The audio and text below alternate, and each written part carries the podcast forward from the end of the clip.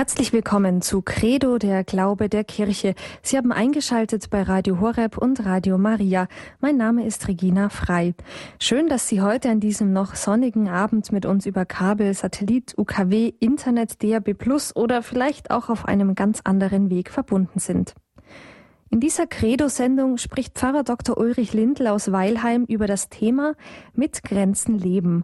Pfarrer Dr. Ulrich Lindl ist Pfarrer in Weilheim und übers Telefon ist er nun mit uns verbunden. Guten Abend, Herr Pfarrer. Frau Frei, Ihnen und den Hörerinnen und Hörern an den Radioapparaten ganz herzliches Grüß Gott. Ja, Herr Pfarrer Lindl, wir haben uns heute Abend das Thema vorgenommen, mit Grenzen leben. Ähm, Jetzt sind Sie Seelsorger. Wie, wie ist es denn, also wie erfahren Sie das denn? Ähm, man hat ja oft so das Gefühl, Grenzen, das ist sowas, worüber man eigentlich nicht gerne spricht. Ich glaube, das haben wir schon in der Schule gelernt, dass wir uns eigentlich dann immer melden, wenn wir was können, was wissen. Und über eine Eins freuen wir sich mehr als über eine Vier oder eine Fünf. Auf der anderen Seite werden die wenigsten von uns lauter Eins am Zeugnis gehabt haben, ich auch nicht. Ich denke, es ist sehr wichtig, wenn man Menschen ermöglichen möchte, dass sie auch über ihre Grenzen sprechen, dass man ihnen die Möglichkeit gibt, sich zu öffnen. Und öffnen können sie überall dort, wo sie auf Verständnis hoffen und Verständnis erwarten können. Ich denke, wir werden uns nicht so leicht mit unseren Schwächen öffnen, Menschen, die uns gegenüber perfekt sind und auf Perfektion Wert legen. Aber wenn wir anderen Menschen signalisieren, dass wir selbst auch Menschen mit Fehlern und Schwächen sind, dann können sich Menschen uns gegenüber auch eher in ihren Schwächen und Fehlern öffnen. Also von mir weiß, denke ich, so mancher Schüler, dass ich in Mathe nie ganz gut gewesen bin, auch in Sport nicht. Das hat sich Gott sei Dank ein bisschen gebessert. Aber ich merke immer, wie vielen Kindern da ein Stein vom Herzen fällt, wenn die merken, der Pfarrer hat als Schüler auch nicht alles gekonnt. Was ich damit sagen möchte, ist, wir können Menschen dazu Mut machen, sich zu öffnen, auch in der Seelsorge, wenn wir ihnen eben als Menschen begegnen, die auch Mensch geblieben sind mit Fehlern und Schwächen. Wenn ich zum Beispiel Einstellungsgespräche habe, dann will ich natürlich wissen von den neuen Mitarbeiterinnen und Mitarbeitern, wo ihre Stärken liegen. Aber ich erwarte auch, dass zukünftige Mitarbeiter klar darüber Bescheid wissen, wo ihre Schwächen sind. Ich denke, das sollten wir schon auch wissen und darüber auch reden können, dass wir zwar unsere Stärken haben, die machen uns stark, aber dass wir auch klar wissen, wo unsere Schwächen liegen und darüber auch reden und damit umgehen können. Mhm. Ich meine, dass gerade Schwächen stehen, einen geschützten Raum des Verständnisses braucht. Und ich denke da ganz besonders auch an den Beichtstuhl. Wenn Sie heutzutage zum Beichten gehen, dann sprechen Sie überhaupt nichts über Ihre Stärken, sondern Sie legen nur Ihre Schwächen offen. Und das können Sie eben dort, weil Sie Verständnis haben von Gott hier und einen geschützten Raum, ich glaube, in der Seelsorge ist es allgemein so. Signalisieren, dass Menschen sich öffnen können, auch und gerade dort, wo sie einfach ihre Grenzen haben, ihre Fehler und ihre Schwächen. Mhm. Ja, Sie haben gerade gesagt, um ja über seine Grenzen sprechen zu können, muss man natürlich wissen, wo seine eigenen Grenzen liegen. Richtig. Ja, also es gibt ähm, der Schriftsteller Franz Grillparzer hat im 18. Jahrhundert folgendes Gedicht geschrieben: Und der Mensch hat seine Grenzen, Grenzen, über die hinaus sich sein Mut im Staube windet, seiner Klugheit Aug erblindet, seine Kraft wie Binsen bricht und sein Inneres zagend spricht bis hierher und weiter nicht. Zeit, das sind ja die großen Rahmen, die unser Leben ja auch einschränken, zeitlich und räumlich begrenzen. Also Gott ist aus sich heraus, und darum ist er ja Gott, grenzenlos. Gott ist Vollendung, Gott ist Fülle.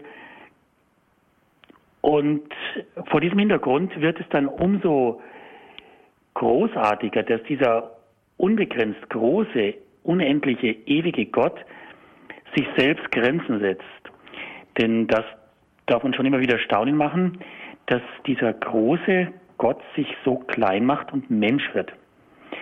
Denn da setzt sich ja Gott tatsächlich Grenzen. Dieser Philippa-Hymnus, der ja wirklich Großartiges sagt über Gott, wenn wir es nochmal horchen wollen, Philippa-Hymnus im zweiten Kapitel des Philippa-Briefes im siebten Vers, er, und da ist von Jesus die Rede, er war Gott gleich, hielt aber nicht daran fest, wie Gott zu sein, sondern er entäußerte sich und wurde wie ein Sklave und den Menschen gleich. Sein Leben war das eines Menschen, er erniedrigte sich und war gehorsam bis zum Tod, bis zum Tod am Kreuz. Sie merken plötzlich, dass dieser große Gott sich klein macht, dass dieser Gott wirklich Mensch wird. Man hat den Begriff Kenosis dafür gewählt und das bespricht im Grunde genommen die Entäußerung des Gottes in den Menschen hinein. Wir Menschen sind ja eigentlich immer bestrebt und manchmal auch in der Gefahr, dass wir über uns selbst hinauswachsen. Manche Menschen sind der Versuchung erlegen, sein zu wollen wie Gott. Und Gott will so sein wie der Mensch. Also im Grunde genommen tritt Gott eine Karriere nach unten an. Er macht sich ganz klein und begibt sich in die Hand des Menschen. Und darüber hat natürlich schon immer der Mensch äh, staunen können und manche schütteln verständnislos den Kopf. Aber wir dürfen wirklich sagen, dass in Jesus Christus Gott in unserer Haut steckt. Wenn man sich fragt, warum tut das Gott, dann gibt es im Hebräerbrief da eine ganz tiefe Antwort. Gott steckt in unserer Haut, weil er nur so spüren kann, wie es uns Menschen wirklich geht, in welchen Grenzen, mit welchen Begrenzungen wir Menschen auch leben. Und das sagt der Hebräerbrief auch deutlich. Wir haben ja nicht einen hohen Priester, der nicht mit uns fühlen könnte in unserer Schwäche, sondern einen, der in allem, wie wir in Versuchung geführt worden ist, aber nicht gesündigt hat. Ich denke, das ist wichtig, dass Gott sich selbst in diese begrenzte Lebenswelt des Menschen hineinbegibt um wirklich von innen heraus zu spüren, wie es uns Menschen steht und wie es uns Menschen geht. Und ich denke, da, da der Begriff des Ecce Homo, seht ein Mensch, seht der Mensch schon seine Berechtigung. Wenn wir Jesus anschauen, dann sehen wir wirklich den Menschen.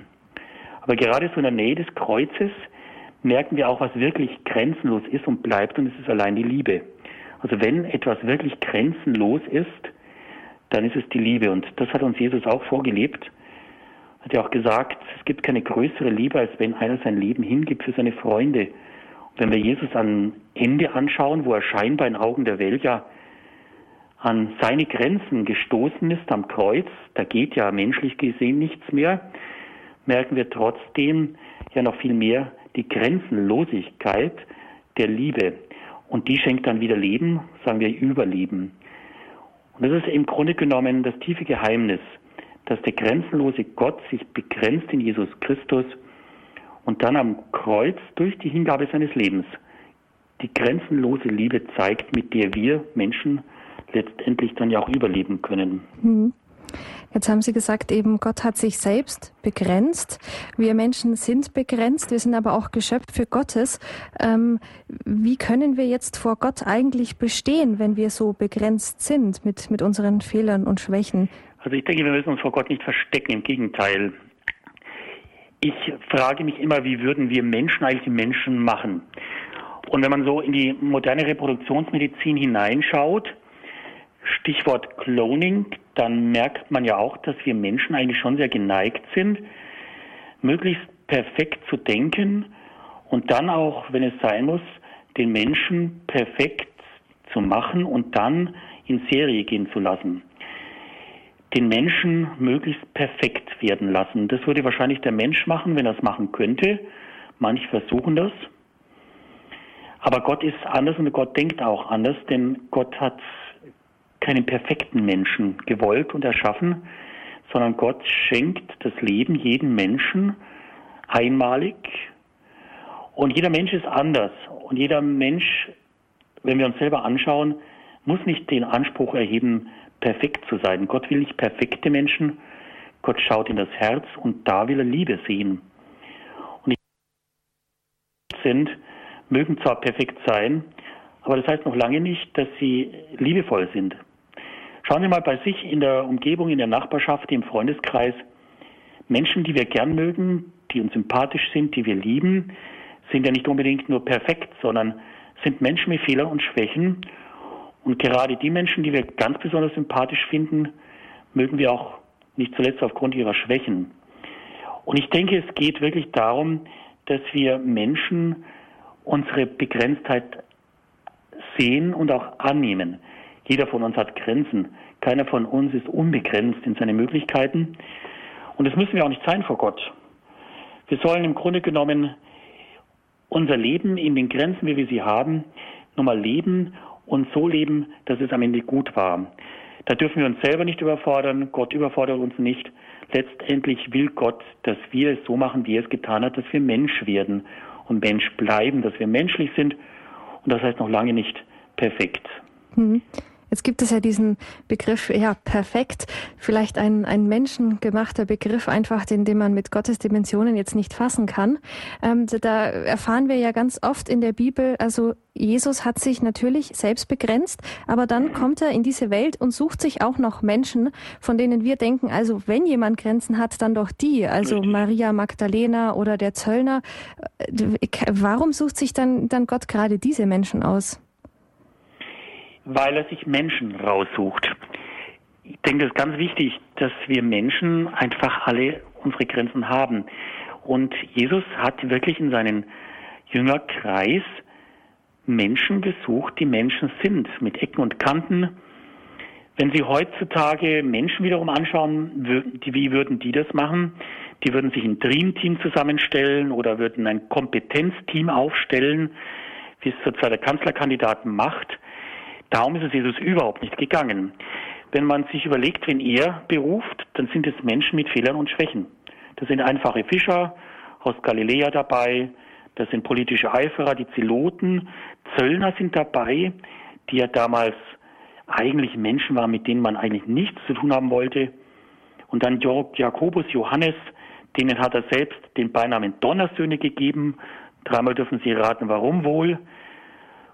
Ein Verräter ist dabei. Unter den zwölf, Judas Iskariot wurde auch von Jesus berufen. Wenn Sie dann auf Simon Petrus schauen, der Apostel, auf den Jesus dann seine Kirche gegründet hat, der war ja auch ein Mensch, der keineswegs perfekt gewesen ist. Einer, der den Herrn verleugnet am Kreuz, war auch nichts von ihm zu sehen. Da merken Sie schon, dass Jesus wirklich Menschen beruft, weil er mit Menschen arbeiten möchte. Und er hat sich ja dann auch wirklich den Menschen zugewandt, gerade die Fehler und Schwächen hatten. Wenn Sie sich überlegen, Jesus hat nicht den Umgang mit den oberen 10.000 gesucht. Das Reich Gottes wollte er nicht mit denen aufbauen, die schon ohnehin mächtig waren, einflussreich, sondern er hat sich ganz bewusst denen zugewandt, die krank waren, den Sündern, den kleinen Leuten. Und denen hat er seine Hand angeboten und mit ihnen zusammen hat er angefangen, dann das Reich Gottes aufzubauen. Hat er nicht zuletzt auch deutlich gemacht, nicht die Gesunden brauchen den Arzt, sondern die Kranken und ich bin gekommen zu heilen, was verwundet ist. Da merken wir plötzlich, dass dieser Jesus Christus wirklich weiß, dass einen Heiland nur die Menschen brauchen, die wissen, dass sie Schwächen haben, dass sie Verwundete sind und Grenzen, in denen sie leben müssen, bewältigen. Und das tun sie am besten mit ihm und darüber hat Jesus in seinen Begegnungen uns ein ganz klares Beispiel gegeben. Mensch, du darfst Schwächen haben, Mensch, du darfst Fehler haben. Und ich helfe dir, über diese Schwächen, die Fehler, über die Grenzen ein Stück weit hinwegzukommen. Mhm. Jetzt ist es ja so, dass man da gerne ähm, ja auf die anderen zeigt, wie es eben damals war. Ist es heute auch noch, wo man sagt, Mensch, schau mal den an. Einerseits, der ist, der hat vielleicht viel größere Grenzen, Schwächen, Fehler als ich. Oder andererseits, warum ist der so viel besser als ich? Warum hat der mehr ja Gaben, mehr Talente von Gott erhalten und ich nicht? Warum sind meine Grenzen so klein? Da fällt mir ein ganz nettes, kurzes Gedicht ein mit einem großen Wahrheitsgehalt. Warum bist du so unglücklich, wurde Herr Z gefragt, weil du dich so wenig mit anderen gefreut hast. Ich glaube, wir könnten eigentlich einen Glücksbringer in unserem Leben dadurch entdecken, dass wir uns ganz einfach nicht zu oft mit anderen vergleichen. Ich denke, es ist ganz wichtig, dass wir auf uns selber schauen, auf die Möglichkeiten, die wir haben, auf die Talente, die uns gegeben sind. Wenn wir uns vergleichen mit anderen, dann werden andere vielleicht, die weniger mitbringen, weniger Talente haben, unter Druck gesetzt oder fühlen sie unter Druck gesetzt. Und wenn wir uns mit Menschen vergleichen, die einfach mehr mitbringen, denen es besser geht, die es vielleicht auch weitergebracht haben, dann besteht die Gefahr, dass wir einfach unzufrieden werden. Sie haben ganz recht von den Talenten gesprochen. Da gibt es ja auch ein Gleichnis im Matthäusevangelium, Kapitel 25, und dieses Gleichnis von den Talenten besagt ja wirklich, dass keiner gleich viel hat. Jeder hat was mitbekommen, aber niemand hat gleich viel. Und es geht auch gar nicht darum, dass am Ende jeder das Gleiche hat, sondern dass jeder mit dem, was ihm mitgegeben ist, in seinen Möglichkeiten, nach seinen Verhältnissen einfach gut umgeht. Und damit zeigt sich ja dann auch der, der die Talente gegeben hat, zufrieden. Bloß sollten wir eines nicht tun, dass wir alles wollen. Ein Mensch, der alles will, läuft am Ende Gefahr, dass er gar nichts bekommt. Aber einer, der gar nichts will, der geht am Ende auch leer aus. Also ich glaube, wenn wir schauen, was haben wir mitbekommen in unserem Leben an Talenten, an Fähigkeiten und mit diesen Talenten und Fähigkeiten dann gut umgehen, nicht zu viel wollen, aber eben auch nicht zu wenig, dann denke ich, ist ein ganz guter Weg zur Zufriedenheit und zu einem glücklichen Leben. Hm. Ja, jetzt haben wir uns unterhalten über die Grenzen, die Gott sich selbst gesetzt hat, als er Mensch wurde in Christus, aber auch die Grenzen, die ja Jesus in, in den Menschen annimmt und vielleicht auch ja ähm, mit Ihnen zusammen überschreiten kann. Liebe Hörer, Sie haben eingeschaltet bei Radio Horeb und Radio Maria. Heute in der Credo-Sendung sprechen wir über eben dieses Thema mit Grenzen leben. Und mein Gesprächspartner ist Pfarrer Dr. Ulrich Lindl aus Weilheim.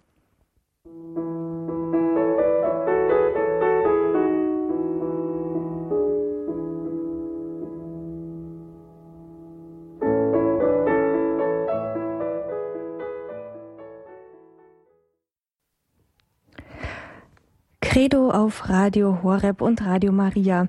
Heute unser Thema mit Grenzen leben.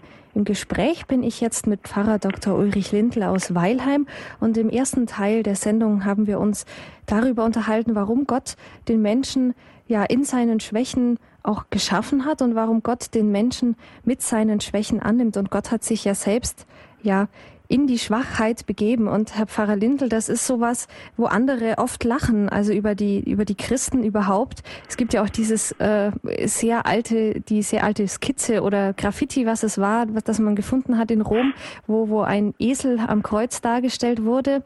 Ähm, wie, wie kann man das denn verstehen, dass wir Christus ja als, als so schwach verehren und ja, verkündigen auch? Glaube, auf den ersten Blick liegt es schon ganz einfach daran, dass wir an einen Gott glauben, dem es wirklich um den Menschen geht. Also ein Gott, der von oben herab hoch auf dem Himmelsthron sitzend das Schicksal des Menschen anschaut. Im antiken Götterhimmel war das ja auch ein bisschen so. Die haben da oben sich ein bisschen Spaß mit dem Menschen gemacht. Und wenn sie oben im Götterhimmel so langweilig geworden sind, dann sind sie halt runtergekommen auf die Erde und haben mit dem Menschen ein bisschen Schabernack getrieben. Aber so ein Götterhimmel ist natürlich nicht ernst zu nehmen. Ein Gott, der auf dem Thron sitzen bleibt und runterschaut, hoch erhoben, wäre für mich jetzt auch nicht so glaubwürdig. Also ich glaube ganz gerne an einen Menschen, an einen Gott, wie wir Christen tun, der Mensch wird und sowohl Gott himmelhoch erhaben ist über uns, so ist er doch uns zu innerst, wie Augustinus sagt, er ist uns innerlich, als wir zu innerst sind. Er ist wirklich Mensch geworden in Jesus Christus. Er kennt den Menschen von innen heraus. Und deswegen können wir ja auch zu ihm kommen mit allem.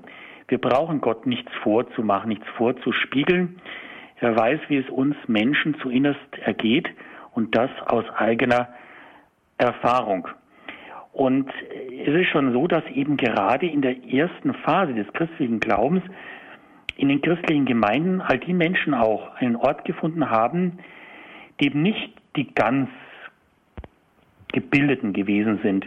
Es konnte jeder kommen und jeder war willkommen in den christlichen Gemeinden. Eine große Gestalt, die ja auch sehr viel mit Grenzen zu kämpfen und in Schwächen gefangen gewesen ist, ist ja Paulus, der große Völkerapostel, der große Missionar der Kirche. Und da begegnen wir ja auch einem Menschen, in Schwächen gefangen. Wenn wir auf sein Leben schauen, dieser Paulus war ja nicht ein Heiliger, sondern eigentlich zunächst mal ein großer Christenverfolger. Das gibt auch ganz ehrlich zu. Einmal vor dem Hohen Rat, da sagte ich habe den Weg, den neuen Weg, die Christen bis auf den Tod verfolgt. Ganz offen und ehrlich gibt er diese Schwäche zu. Da war er verblendet. Ich habe Männer und Frauen gefesselt und in die Gefängnisse eingeliefert. Und er bestützt sich da darauf, dass es andere ja bezeugen können. Und er gibt dann auch zu, dass er wirklich Menschen gefesselt und zur Bestrafung nach Jerusalem gebracht hat. Dieser Paulus.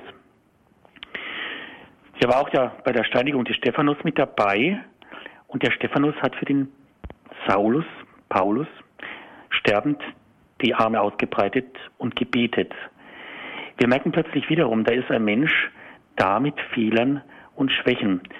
Es gibt ja diesen Satz, jeder Heilige hat seine Vergangenheit und jeder Sünder eine Zukunft.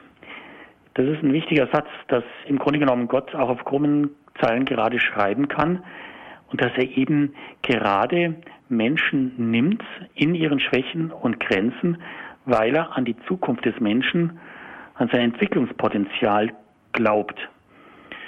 Und Paulus blickt ja auch einmal auf die Gemeinde, die frühe Gemeinde der Christen und sagt, da sind nicht viele Weise im irdischen Sinn, nicht viele Mächtige, nicht viele Vornehme unter den Christen. Und jetzt kommt's, das Törichte hat Gott auserwählt, um die Weisen zu Schanden zu machen.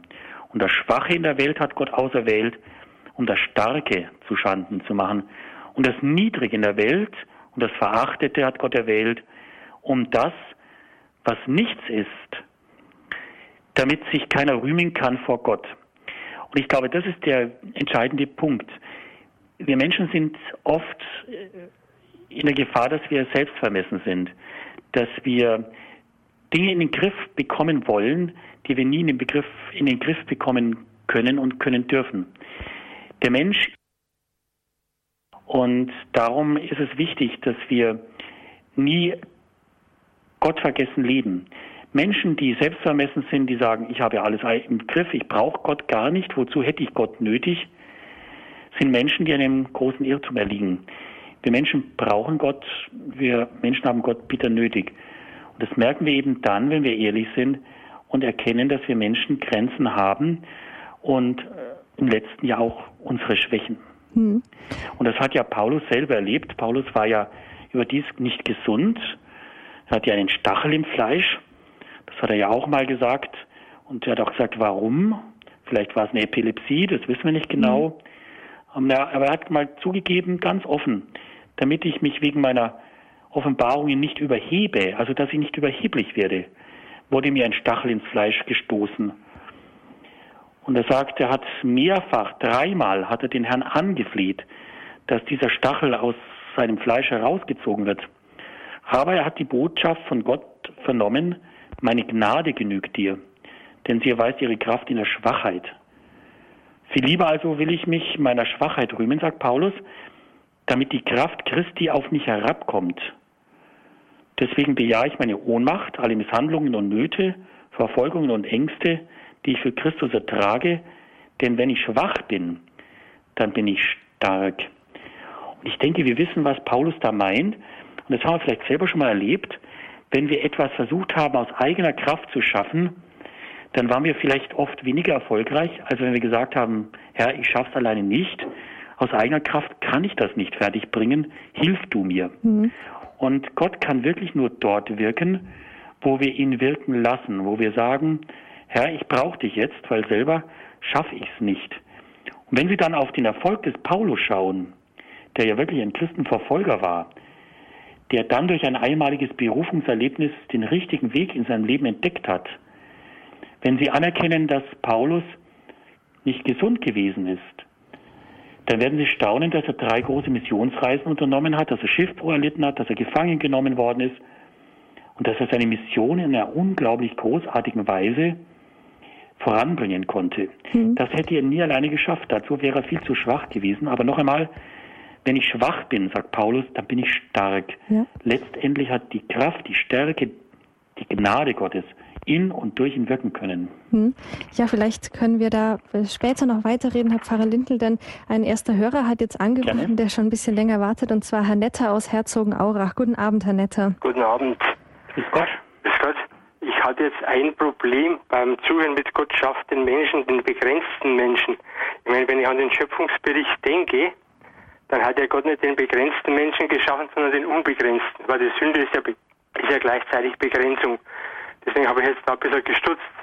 Also Gott schafft oder Gott hat einen Menschen unbegrenzt geschaffen, aber er ist durch die Sünde unbegrenzt geworden. Genau. Das wollte ich eigentlich nur ergänzen. Ich weiß nicht, ob das im Laufe der Sendung am Anfang kam. Ich war am Anfang nicht dabei. Mhm. Aber das wollte ich immer. Gott hat nicht den begrenzten Menschen geschaffen, sondern er hat eigentlich den unbegrenzten Menschen geschaffen. Er hat den unbegrenzten Menschen geschaffen, aber der Mensch ist durch lebt. Verhöhung Satans und durch Sünde ist er ja, genau. begrenzt geworden. Ne? Genau, sonst wenn der Mensch Weil sonst nicht... hätte ja Gott eine schlechte Schöpfung gehabt. Das wollte richtig. ich damit richtig Ja, da haben Sie völlig recht. Hm? Da haben Sie völlig recht, aber wir sind einfach Menschen, die jetzt gerade unter der Bedingung der Erbsünde leben. Und die Menschen, die leben, sind Menschen in Grenzen.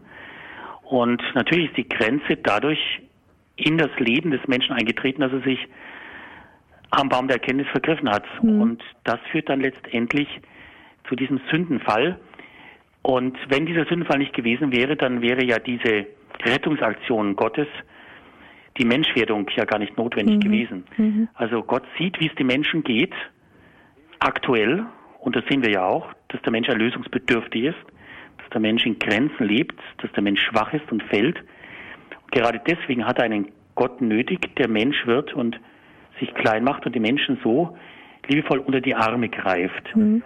Das ist im Grunde genommen sehr richtig gesagt von Ihnen. Gott hat die Menschen gut gewollt, aber Er hat ihn auch gut geschaffen. die hat Nicht nur gewollt, sondern er war ja auch so da. Genau, nein, das ist richtig. Aber die Bedingungen, die wir jetzt vorfinden und die Ja, auch zur ja. Lösung geführt haben, Ja, ja. in Jesus Christus sind andere. Und wenn wir unser Leben anschauen, wenn wir das Leben anderer anschauen, dann sehen wir im Moment wirklich, dass die Erlösungsbedürftigkeit des Menschen immer aktuell ist und bleibt. Ja. Mhm. Ja, Aber vielen Dank für den Hinweis. herzlichen Dank, Herr Ja, Nette. bitte. Auf Wiederhören. Ja, aus Kassel hat uns Herr Feldmann erreicht. Guten Abend, Herr Ah, Feldmann. grüß Gott, Feldmann Kassen. Mir ging es um Folgendes. Ich habe als Behinderter eine wunderbare Erfahrung gemacht. Gott wusste vor der Schöpfung, was aus dem Menschen wird. Er wusste zum Beispiel, dass ich als Behinderter im Jahre so und so viel dann nach seiner Zeitrechnung auf die Welt komme mit der und der Behinderung. Und ich merke jetzt, ja, wo ich also schon über 70 bin, dass Gott genau einen Plan mit mir hatte, mich diesen Plan geführt hat. Und je mehr ich gelernt habe, dieser Führung zu folgen, desto klarer wurde mir der Sinn meiner Behinderung, also meiner Grenzen, die etwas über die anderen Grenzen hinaus begrenzt sind. Aber gerade dieser Sinne der Grenzen über die normale Grenze hinaus hat mich zu Menschen geführt, die noch begrenzter sind, für die ich da sein darf und damit einen Teilplan Gottes erfüllen darf, den er vor der Schöpfung genau wusste. Da hat er genau gesehen, da passt er rein. Ja. Jetzt die, die Verhältnisse und langsam, das begreift er nicht gleich, da wird er erstmal opponieren, erstmal wird er kräftig geschimpft und getrotzt, aber langsam begreift er. Und Dann kann ich den dort einsetzen, wo ich ihn brauche. Das bringt wunderbare Früchte. Das werden auch andere Kameraden und denen, die auch die Behinderung haben, bestätigen, dass überall dort, wo sie sich dann mit ihrer Behinderung einsetzen, dass die Früchte wunderbar sind, dass man bloß sagen kann, das darf man nicht laut sagen, aber leise, die Behinderung ist furchtbar gut, dass ich sie haben darf. Ich weiß nicht, ob man das so senden darf. Ja, danke, Herr Feldmann, für dieses, für dieses ja sehr berührende Zeugnis. Herr Pfarrer Lindl, ähm, Leben mit Behinderung, wie es Herr Feldmann gesagt hat, ist schon eine, eine ganz besondere Grenze auch, die, die man einfach hat, vor der man steht. Ja, zunächst einmal äh, ist jede Behinderung, die man hat, äh, zunächst mal eine Einschränkung. Und man muss sich mit dieser Einschränkung äh, auseinandersetzen. Das gilt auch für uns, die wir jetzt vielleicht keine Behinderung mit uns tragen, aber dass man dieser Behinderung, dieser Lebenseinschränkung zunächst mal Augenmerk schenkt, aber dann auf alle Fälle nach den Möglichkeiten sucht. Und da gebe ich ganz, ganz recht. Wo Menschen an Grenzen stoßen, können sie auch Grenzen überwinden und so zu ganz neuen Einsichten und Lebenstiefen finden. Denn das haben wir alle schon gemerkt, die wir ja irgendwo alle schon einmal an Grenzen gestoßen sind. Grenzen können das Leben einschränken, aber Grenzen können das Leben auch weiterbringen. Viele Menschen, die eine schwere Krankheit erlebt haben in ihrem Leben, die sie sich auch nicht gewünscht haben, haben durch diese Krankheit etwas Neues in ihrem Leben gelernt, nämlich nicht mehr selbstverständlich zu leben, sondern bewusst zu leben, Leben neu zu schätzen.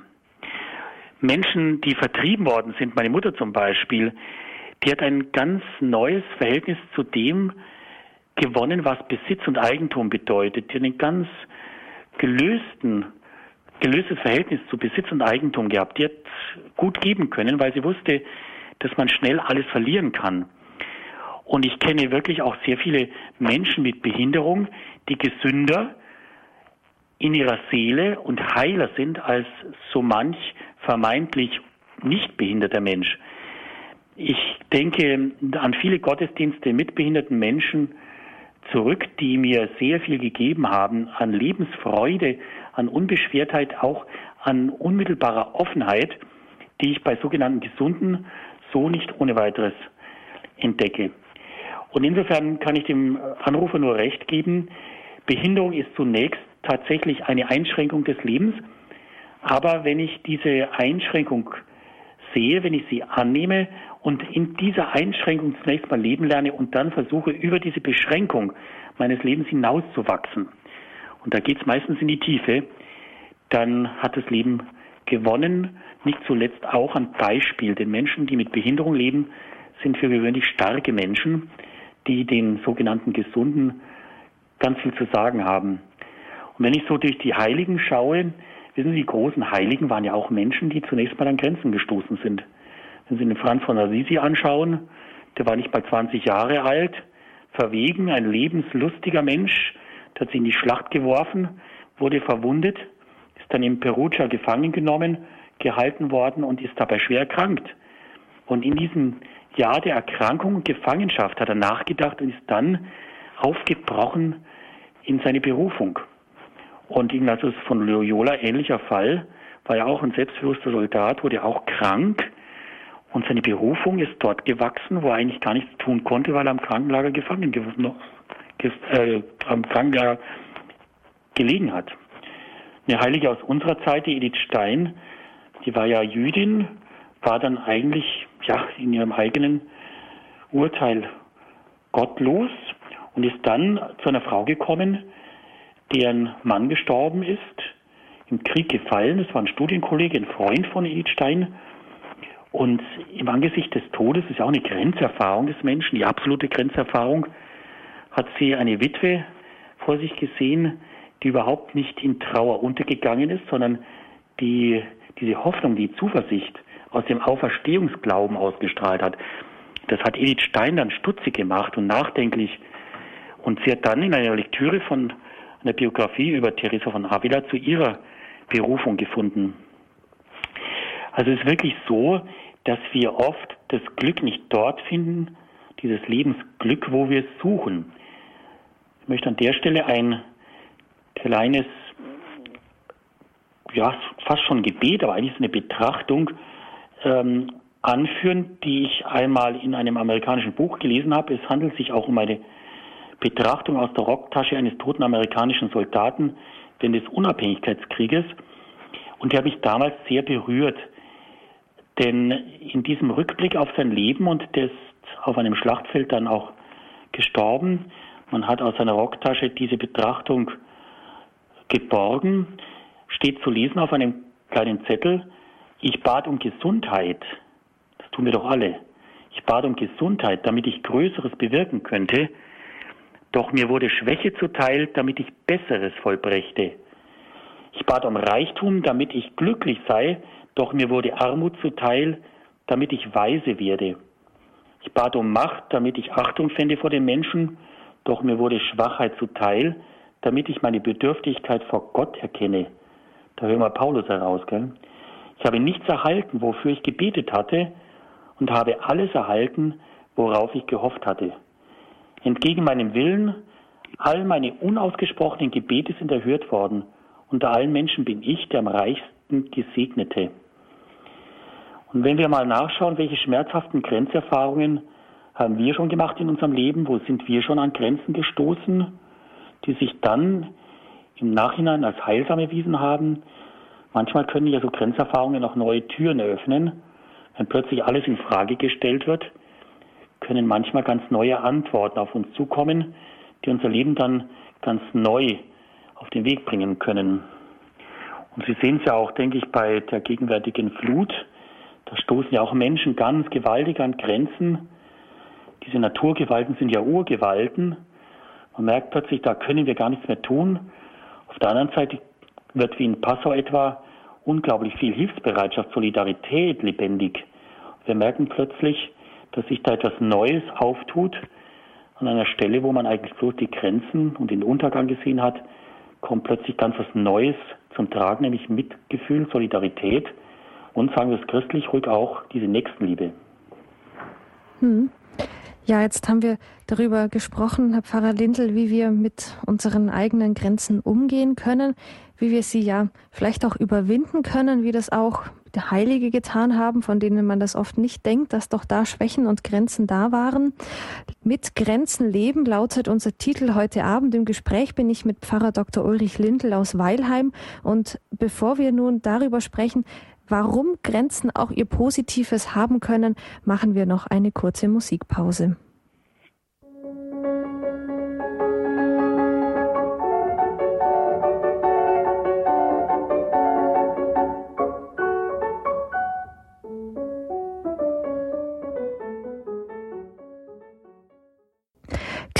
Der Glaube der Kirche. Sie haben eingeschaltet bei Radio Horeb. Mein Name ist Regina Frei. Mit Grenzen leben lautet der Titel heute Abend und im Gespräch bin ich mit Pfarrer Dr. Ulrich Lindl aus Weilheim. In den ersten beiden Teilen der Sendung haben wir uns einerseits darüber unterhalten, warum Menschen eigentlich Grenzen haben, was dazu geführt hat, dass Grenzen, dass Menschen Grenzen haben und warum auch der grenzenlose Gott sich selbst Grenzen gesetzt hat, einfach dadurch, um zu uns Menschen zu kommen und unsere Grenzen ja zu überwinden. Dann haben wir darüber gesprochen, dass es auch in, unter den ersten Christen Menschen mit sehr großen Grenzen und Schwächen gab. Also man sieht nur Paulus oder die zwölf Apostel, die die sicher auch nicht alle perfekt waren. Und dann natürlich die Frage, wie wir mit unseren Grenzen persönlich umgehen können. Und jetzt, Herr Pfarrer Lindl, ist es ja so, dass Grenzen auch ihr Positives haben können. Man sagt heute oft so, ja, es gibt, also in der Erziehung, das sind so Kinder, ähm, die werden ohne Grenzen aufgezogen hm. und da sieht man dann, was am Ende rauskommt. Ähm, also Grenzen können auch ihr Positives haben. Ja, also auf alle Fälle sind Grenzen zunächst einmal etwas, was abgrenzt. Grenzen trennen, das kennen wir ja von früher noch, Grenzzäune. Unser Land hat einmal eine ganze Mauer getrennt. Grenzen schränken zunächst einmal ein. Das ist das Negative. Das heißt, man muss sie überwinden. Grenzen dort, wo sie einschränken, wo sie trennen, das hat Jesus auch getan, müssen überwunden werden. Das gilt auch im Umgang mit Menschen mit Behinderung. Die müssen wir integrieren, hereinholen, zusammenleben. Abbauen, was trennt, barrierefreie Zugänge, ein kleines Stichwort. Das wäre der Beitrag positiv gesehen, wo Grenzen hindern, zusammenzukommen. Aber wenn wir jetzt auf die positive Bedeutung von Grenzen zu sprechen kommen, dann möchte ich sagen, Grenzen sichern auch. Man kann Grenzen durchaus auch als einen Rahmen anschauen, der das Leben in Form hält. Oder man kann sie auch als Leitplanken bezeichnen, damit der Mensch, ja, damit ein ganzes Volk nicht auf Abwege kommt. Wenn wir Grenzen anschauen, dann würde ich da auch die zehn Gebote dazu nehmen, denn zehn Gebote setzen ja auch Grenzen dem Menschen von Gott her. Nicht, weil Gott den Menschen gängeln will, eingrenzen, beschränken, sondern weil Gott dem Menschen die Freiheit sichern helfen möchte. Die zehn Gebote sind ja dem Volk Israel gegeben worden auf dem Weg aus der Gefangenschaft hinein in eine neue Freiheit. Und diese zehn Gebote sollen im Grunde genommen Grenzen setzen, damit diese Freiheit geschützt bleibt, damit das Volk diese Freiheit sichert für sich selber. Und deswegen übersetze ich gerne diese zehn Gebote nicht mit du sollst nicht, sondern du wirst doch nicht etwa deine neu gewonnene Freiheit wieder aufs Spiel setzen, indem du das Hab und Gut ja sogar die Frau deines Nächsten begehrst, indem du falsches Zeugnis ablegst oder indem du wieder viele Götter neben mir haben wirst. Mensch, das wirst du wohl nicht tun, weil du dadurch deine Freiheit in Gefahr bringst. Also was ich sagen möchte ist, dass es Grenzen gibt, die der Mensch sinnvollerweise anerkennt, weil es zum einen die eigene Freiheit sichert, weil es zum anderen aber auch die Freiheit des anderen, auch des Andersdenkenden sichert. Mhm. Und ja, gerade die äh, 68er Generation angesprochen, die hat in zwei Bereichen des Lebens stark gegen Grenzen angekämpft. Das ist zum einen das, was unter dem Begriff freie Liebe propagiert worden ist, dass man Liebe ohne Grenzen, ohne Tabus praktiziert. Man hat dann versprochen, dass die Menschen dadurch mehr Freiheit gewinnen. Aber im Grunde genommen, je mehr verschiedene Beziehungen Menschen in der Liebe unterhalten, desto beziehungsärmer werden sie. Sie werden im Grunde genommen bindungsunfähig am Ende. Das heißt, die Liebe braucht ihre Grenzen, ihren Rahmen, ihre Sicherheit, ihren geschützten Raum. Und deswegen kann eine Freiliebe, die völlig wahllos gelebt wird, den Menschen nicht wirklich weiterbringen, sondern im Gegenteil gefährden. Und das andere, was Sie gesagt haben, ist die antiautoritäre Erziehung. Die hat im Grunde genommen sich auch als Schwäche entlarvt, denn Kinder haben ein Recht auf Erziehung und ich glaube, dass Kinder auch, zumindest weiß ich das aus meinem Schulunterricht, sich nach Vorgaben sehnen. Also Kinder wollen schon wissen, wo es lang geht und ich glaube, dass Schüler auch ein Recht dazu haben. Wo keine Grenzen mehr gesetzt werden, auch im Unterricht, in der Erziehung, da herrscht ja dann keine Ordnung, sondern im Grunde genommen Orientierungslosigkeit. Und die möchte ich eigentlich einer nachwachsenden Generation äh, sparen.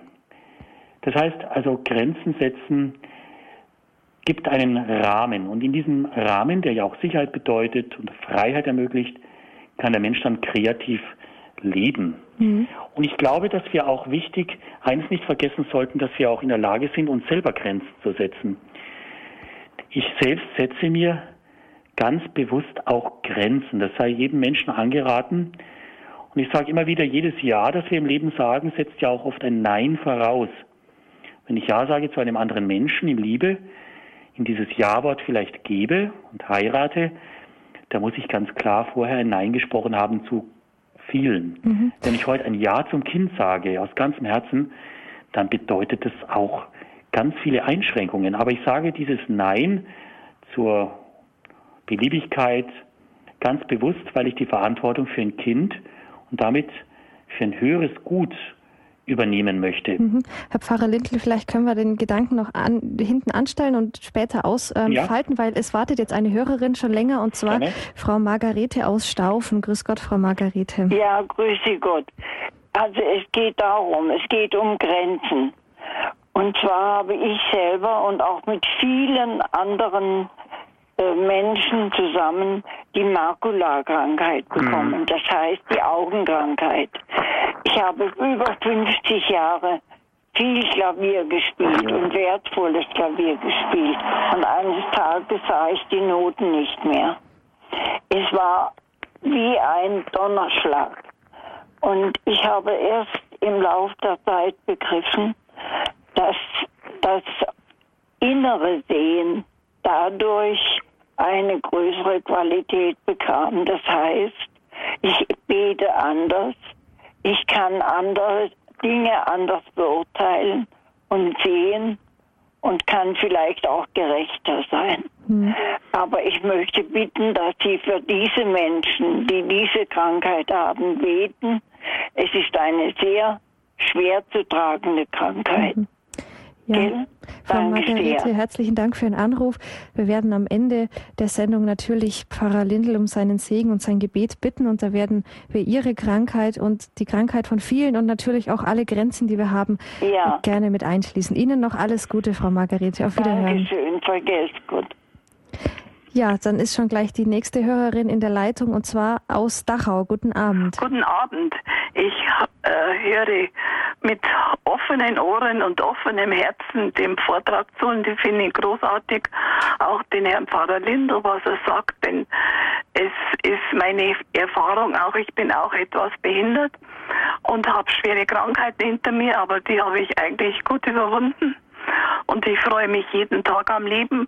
Was ich noch sagen wollte, wir in der Schule haben früher 13 Linden gelesen. Da stand drin, Freiheit ist der äh, Zweck des Zwanges. Also ich möchte nicht mhm. sagen Zwang, aber man muss, äh, es ist, um die Freiheit zu haben, die muss man sich erkämpfen. Und wenn man sie hat, dann ist man glücklich. Mhm. Das möchte ich nur gesagt haben. Und ich danke für, den, für die wunderbaren Gedanken. Ja, herzlichen Dank Ihnen noch alles Danke. Gute. Wiederhören. Danke, wiederhören.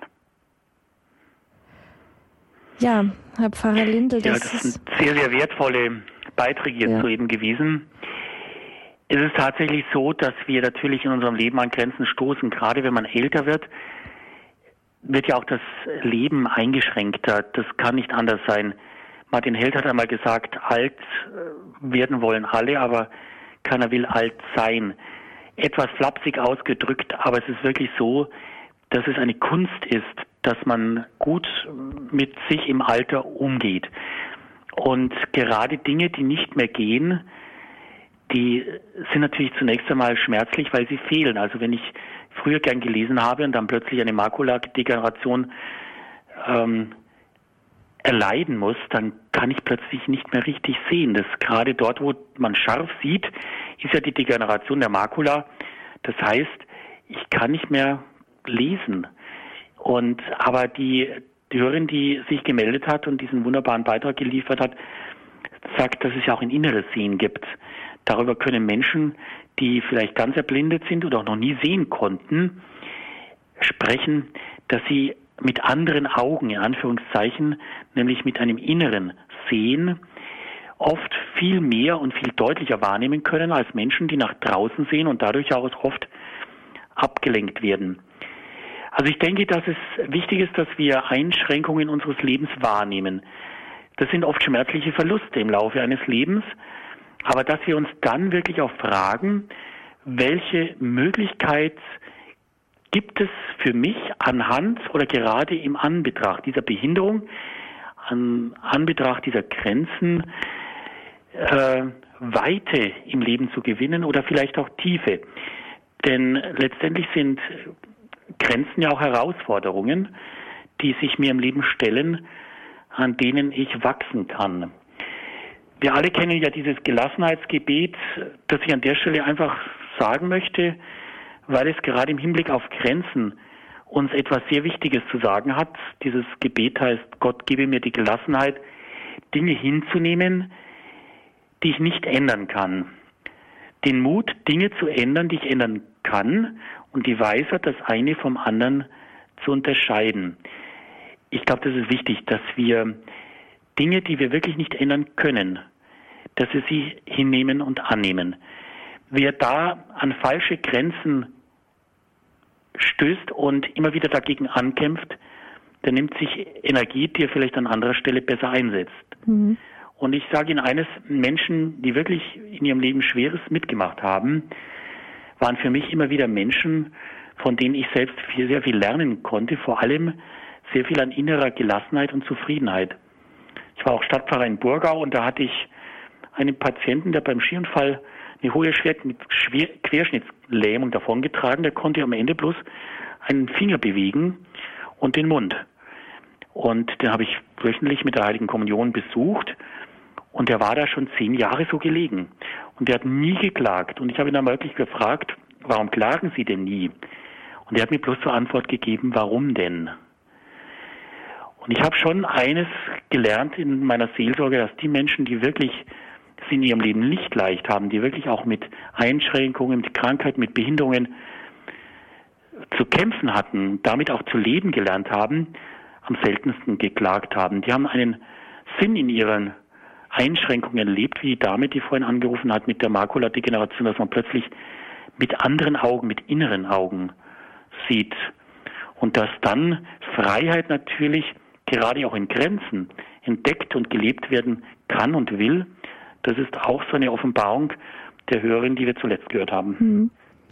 Ja, wenn wir jetzt über Grenzen sprechen, dann zum Ende der Sendung vielleicht noch über eine Grenze, die vielleicht ja die größte Grenze unseres Lebens ist, nämlich der Tod. Eine Grenze, mit dem wir Menschen überhaupt nicht klarkommen. Also medizinisch versucht man ja immer noch weiter, ähm, ja, den, den Tod hinauszuzögern, beziehungsweise irgendwann vielleicht mal ganz auszuschalten. Ähm, kann man mit dieser Grenze in seinem Leben überhaupt irgendwie angemessen umgehen? Ja, das werden wir schon können müssen. Wissen Sie, wenn der Tod kommt, sollten wir das Sterben nicht erst lernen müssen. Und ich glaube, was uns wirklich hilft, uns auf den Tod. Und das ist ja nicht nur eine Grenze im Leben, sondern Tod ist ja für uns zunächst mal eine Lebensgrenze. Wenn man es im Englischen ausdrückt, eine Deadline. Wenn wir die anschauen, dann kann man natürlich davor die Augen schließen, wie so viele tun, den Tod verdrängen, totschweigen. Aber damit tut sich der Mensch ja keinen Gefallen, weil am Ende müssen wir ja alle einmal sterben können. Und wenn wir nicht gestorben werden wollen, sondern wenn wir sagen, ich möchte selbst diese letzte Phase meines Lebens gestalten, ich möchte selbst diesen letzten Weg gehen, dann lohnt es sich, und darüber dürfen wir wohl alle einer Meinung sein, dass wir das Sterben zeitlebens einüben. Und das Sterben lernt man am besten dadurch im Leben ein, dass wir merken, dass wir schon mitten im Leben immer wieder an Grenzen stoßen. Und dass wir immer wieder im Leben schon merken, dass wir eben nicht grenzenlos sind, wir Menschen, dass wir wirklich an Grenzen stoßen und die lehren uns ja schon zeitlebens, dass unser Leben insgesamt begrenzt ist. Jede Krankheit, die wir erleben mitten im Leben, ist ja schon ein Vorbote unserer Endlichkeit, unserer Sterblichkeit. Lehre uns, unsere Jahre zu zählen und wir gewinnen ein weises Herz, rät uns der Psalm 90 und das ist wichtig. Wissen Sie, früher hat man gesagt 70 Jahre plus Ewigkeit und war irgendwo gelassener, weil man gesagt hat 70 Jahre hier auf Erden, Zeit, wir leben auf Zeit und danach kommt Ewigkeit. Und ich denke, diese Einstellung ist eine unglaublich gute, weil sie uns wirklich gelassen leben lässt bis zum Schluss. Wenn Menschen sagen, ja gut, ich versuche 80, 85, 90 und vielleicht auch noch 91 mit allen Mitteln zu erreichen, weil ich danach nichts mehr erwarte, weil danach nichts mehr kommt, dann merken sie, dass die Zeit einem davon läuft und dass man plötzlich unter Druck gerät. Und ich wünsche uns einfach, dass wir unser Leben so anschauen, wie es ist. Dass es in dieser Welt ein Leben ist, das mit Grenzen umgehen können muss, das auch lernen sollte, in Grenzen zu leben. Dass wir dann aber in unserem Glauben über Grenzen hinweg und durch Grenzen hindurch schauen und das Leben für uns erhoffen, das ja dann unbegrenzt ist. Und dieses Leben, das unbegrenzt ist, hat uns Jesus ermöglicht durch seine Liebe. Noch einmal, das Einzige, was wirklich grenzenlos ist, ist Liebe. Und seine Liebe zu uns Menschen war so grenzenlos, dass uns ein Überleben ermöglicht. Und das wünsche ich uns, dass wir diese Perspektive in unseren Grenzen deutlich sehen, dass es am Ende grenzenlos sein wird. Kein Auge hat gesehen, kein Ohr gehört, in keines Herzens, in kein, keines Menschen Herzens ist gedrungen, was Gott denen bereitet, die ihn lieben. Und das wäre schon ein schönes Aufgabenfeld, dass wir uns dort betätigen, wo wir an Grenzen stoßen, Grenzen in Liebe anzunehmen und dann auch Grenzen mit aller Liebe zu weiten und vielleicht auch zu öffnen für tiefere Einblicke ins Leben. Mhm. Ja, Herr Pfarrer Lindl, herzlichen Dank auch für diese abschließenden Worte. Und bevor ich dann am Ende der Sendung, wie schon gesagt, Sie um Ihren priesterlichen Segen bitten möchte, habe ich jetzt noch einige Hinweise für unsere Hörer. Wenn Sie diese Sendung noch einmal hören möchten oder vielleicht verschenken möchten, weil sie Ihnen so gut gefallen hat, dann können Sie das natürlich. Sie können sich diese C äh, Sendung als CD-Mitschnitt bestellen bei unserem CD-Dienst und die Telefonnummer finden Sie auf unserem Monatsprogramm. Die steht hinten drauf. Die Telefonnummer von unserem CD-Dienst oder Sie laden sich ein kostenloses Podcast auf unserer Homepage herunter auf www.horeb.org. Da gibt es einen Menüpunkt, der heißt Programm und dann Podcast und unter Credo und dem heutigen Datum finden Sie dann äh, ab den nächsten Tagen dieses Podcast der Sendung. Das war heute Abend die Credo-Sendung bei Radio Horeb und Radio Maria. Das Thema war mit Grenzen leben und gesprochen habe ich mit Pfarrer Dr. Ulrich Lindl aus Weilheim. Und Herr Pfarrer Lindl, jetzt zum Ende der Sendung möchte ich Sie, wie schon ja auch der einen Hörerin angekündigt, um Ihren Segen und um Ihr Gebet bitten. Wir wollen das tun, indem wir auf unser Leben blicken, das uns gegeben ist dieses Leben auf Zeit kommt von Gottes Ewigkeit. Dieses Leben ist auf Gott hin geschaffen. Wir wollen dieses Leben anschauen, in seinen Grenzen auch würdigen und mit seinen Möglichkeiten, die uns gegeben sind, ausfüllen. Guter Gott, wir danken dir für das Geschenk unseres Lebens. Wir danken dir für die Grenzen, die du unserem Leben auch setzt, weil du uns am Ende aus diesen Grenzen herausholst und in ein grenzenloses Leben in Liebe vollendest. Du bist ein Gott, der grenzenlos den Menschen liebt und darum hast du dich als Mensch in Jesus Christus ganz uns gleich gemacht. Für diese Solidarität mit uns Menschen danken wir dir und für die Liebe, die Jesus uns geschenkt hat, die uns das Leben schenkt am Ende für Zeit und Ewigkeit. Amen. Amen. So segne und beschütze uns und die Menschen, an die wir denken, Menschen, für die wir da sind, Menschen auch, die uns brauchen. Der allmächtige und gute Gott, der Vater und der Sohn und der Heilige Geist. Amen. Amen. Gelobt sei Jesus Christus. In Ewigkeit. Amen. Ja, herzlichen Dank, Herr Pfarrer Lindl, und Ihnen alles Gute und einen schönen Abend noch. Auch Ihnen ganz herzlichen Dank für die Moderation. Gerne, auf Wiederhören. Ja, liebe Hörerinnen und Hörer, das war Credo heute Abend mit dem Thema mit Grenzen leben. Herzlichen Dank, dass Sie mit dabei waren. Bleiben Sie noch dran. Ich darf mich von Ihnen verabschieden. Mein Name ist Regina Frei.